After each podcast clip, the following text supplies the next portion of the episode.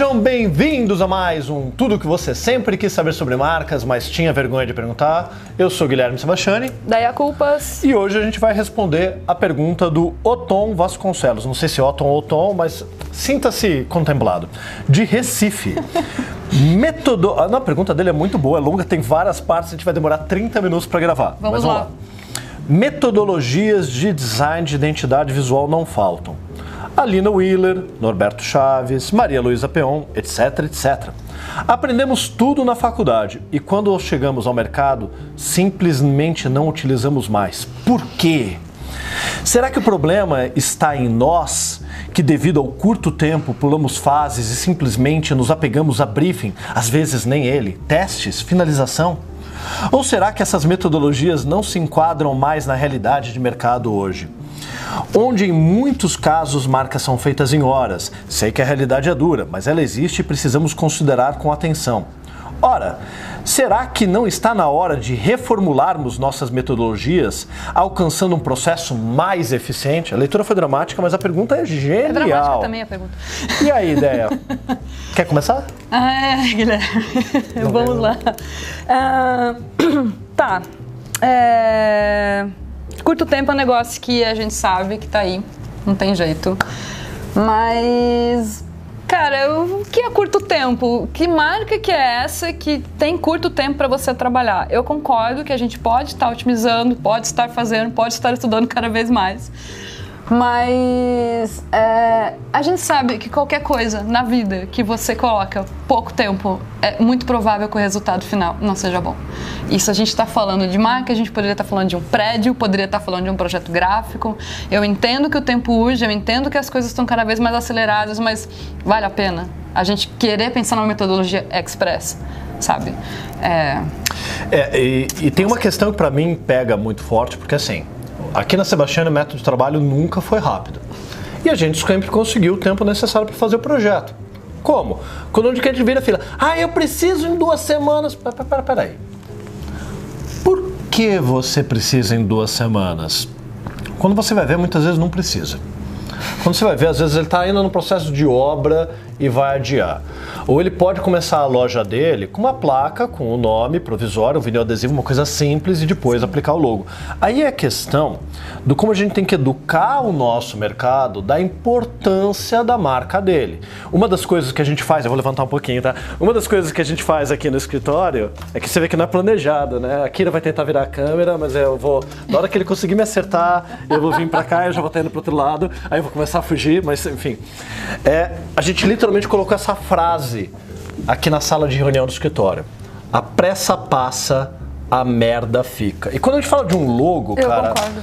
Não tem nada mais verdadeiro, porque numa boa, é, um bom logo vai te durar, dependendo do negócio, 5, 10, 15, 20 anos. O mínimo é 5, e 5 já não é tão bom. 5 significa Não. que você já seguiu uma modinha e teu logo ficou velho. não é só claro. questão de durabilidade, é pregnância, é ser icônico. Você não. chamar atenção, Chamar ganhar atenção. eficiência na comunicação. Mas quando eu falo de durar cinco anos, é isso, porque depois de cinco anos você percebe. Aí não é icônico, não chama atenção, não é Exato. memorável, não é pregnante. Sim. E aí você faz, muda. Você acha que o custo do projeto principal, a gente fala pro cliente, você acha que o custo do projeto principal, quanto é que custa o site, o material gráfico, fachada, e quanto você vai. Como é que você vai se sentir se daqui a cinco anos você tiver que jogar tudo fora e começar?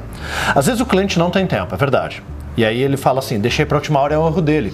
Mas isso é um problema dele, não é assim que vai tratar ele mal.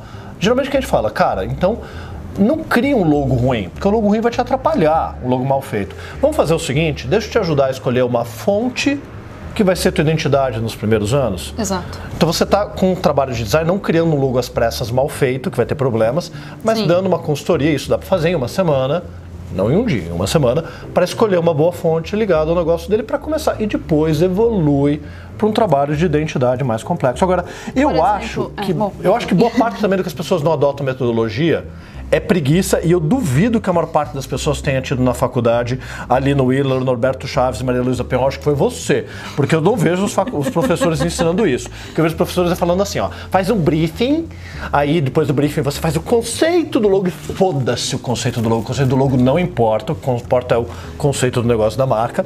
É, e aí você faz um desenho. Ah, pô, isso dá pra fazer em uma semana, isso não é nada demais, Não, entendeu? não dá. Não, não, tudo bem. É ruim, não é, não funciona. Pra fazer um trabalho direito você precisa de dois meses. A gente usa dois meses para criar um logo e a etapa de criação é só duas semanas. Pronto, agora que eu desabafei. Pode falar, Déia. Eu sou. Eu, não, mas justamente eu, eu tava pensando, mas puxa, né? Tem cliente que fala assim: ah, mas é uma startup e a gente vai fazer um projeto pequeno e não vai durar muito. Cara, o Twitter começou assim. o Twitter pegou uma marca pronta, não uma marca pronta, o Twitter comprou um logo uhum. quase pronto, né? está aí Twitter com, sei lá, 15 anos quase, e teve que reformular e teve que mexer. Então, nunca menospreze seu negócio. Acredite, invista. Faça um logo bem feito, faça um projeto bem feito. Ah, mas eu quero para ontem. Então, vamos nessa opção do Guilherme. A gente faz uma fonte, segura a onda, continuamos desenvolvendo aqui. Vamos fazer um negócio que funcione. E a gente tem clientes que topam, mas geralmente Tudo se bem. ele deixou para última hora é culpa dele. Ele não vai conseguir. Não, e não é. E a gente que paga o pato. Por que, que a gente tem que pagar o pato? a gente não pode ser a base dessa cadeia alimentar. E, não, pensa o seguinte, é, cara, se você. Qualquer negócio que está aí, você tem uma questão de urgência, você vai pagar mais caro por isso. Então você tem que chegar, tá bom, você vai topar fazer em duas semanas, você vai parar tudo que você está fazendo duas semanas para fazer o trabalho do cliente, fala para ele, vai ser mais caro, cobra por isso. Justo. Entendeu? Você vai falar assim, não vai ficar tão bom, vai ser mais caro. O problema é que a gente não sabe se posicionar e tem o cliente que não vai querer, ah não, vou contratar alguém baratinho que topa fazer em duas semanas por 500 reais. É esse o cliente que você quer atender? Não.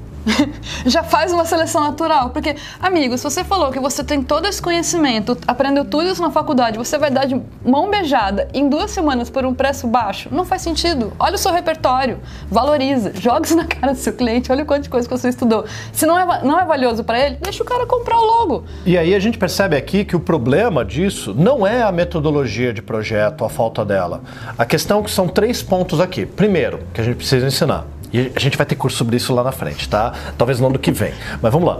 É, como conduzir um projeto de marca com o cliente, como estabelecer uma metodologia de processo de trabalho que não tem a ver com metodologia de criação, como você gerencia conflitos com o cliente quando você se confronta com, de repente, pô, mas eu preciso de prazo, isso, aquilo, e técnicas de negociação.